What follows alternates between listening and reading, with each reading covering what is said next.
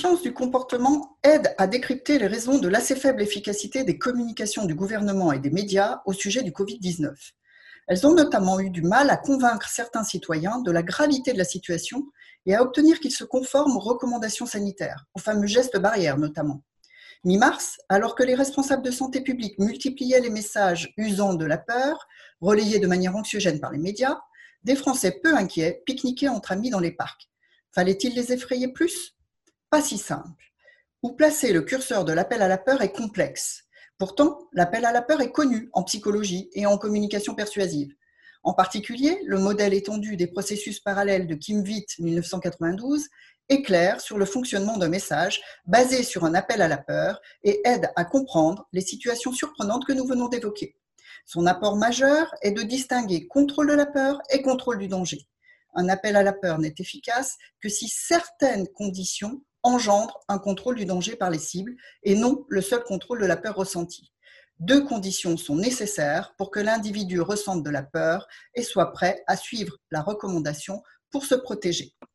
Premièrement, il doit se sentir vulnérable par rapport à la menace et il doit être persuadé de la gravité de cette dernière. Or, de nombreux individus, par exemple les jeunes, ne se sont pas sentis vulnérables car le Covid-19 était présenté comme touchant surtout les personnes âgées ou fragiles. De même, des personnes n'ont pas perçu la sévérité du virus, présenté initialement comme une banale grippe.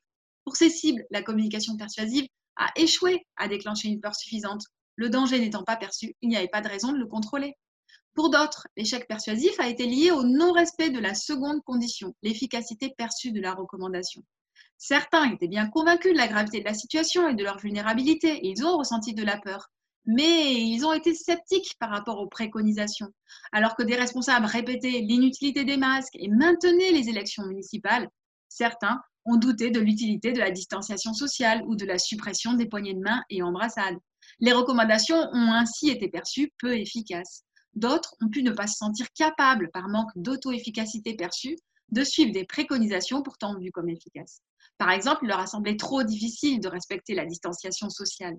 Ne pouvant donc pas contrôler le danger perçu à l'aide de recommandations considérées efficaces et vis-à-vis duquel ils sont opérants, ils se sont contentés de contrôler la peur déclenchée par les messages, avec du déni, de l'évitement, de la contre-argumentation. La communication a été un échec.